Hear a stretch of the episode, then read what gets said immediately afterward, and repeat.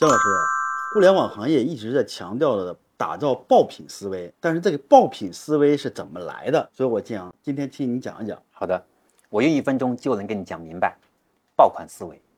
其实爆款思维的本质，其实它不是爆品，其实更在乎的是用户体验。用户表面上是在为产品买单，其实在为体验买单。这就为什么很多企业看到很多市面上经典的爆品思维呀、什么爆品打造这样的课程和书以后，脑子更乱，因为他教的都是术的东西，跟你产品结合在一起的时候呢，你就走到术的坑里去。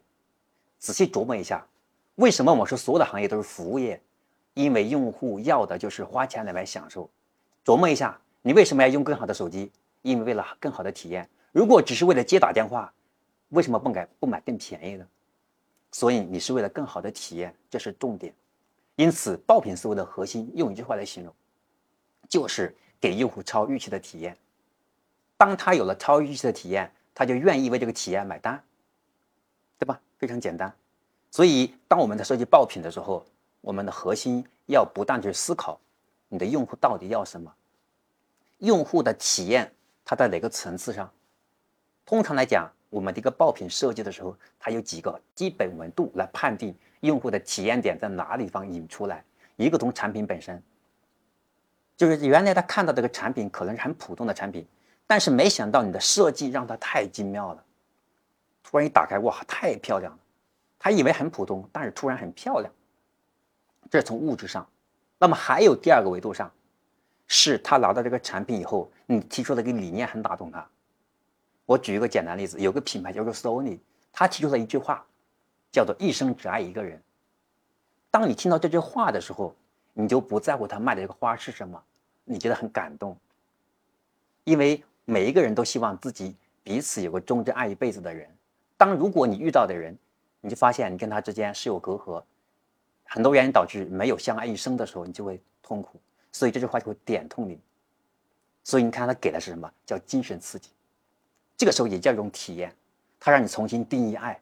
第三个就是给用户完全超认知的东西，就是他认为这是个杯子，但是当你给他的时候的结果，它像一件艺术品。看到没有？这是从三个维度，你通过哪个点，你去找到用户那这个体验的引爆。所以你要核心是让他拿到手上的时候，哇，太精妙了。当他有这个感觉的时候，他就会做一个动作，他会去分享。你们买的杯子是杯子，但我看到的是艺术。哎，真的假的？我给你分享个链接，是不是这么来的？所以爆爆品的核心一定是带来你的流量的裂变。如果用户不分享，你何来的流量？因为爆品的核心是希望通过产品带来用户的急速传播，所以这就是爆品思维。我不知道观众朋友们。当你们在思考产品的时候，你们是从哪几个维度去进行思考的？欢迎来评论区留言，我们一起交流。关注江开成讲模式，一分钟看透商业本质。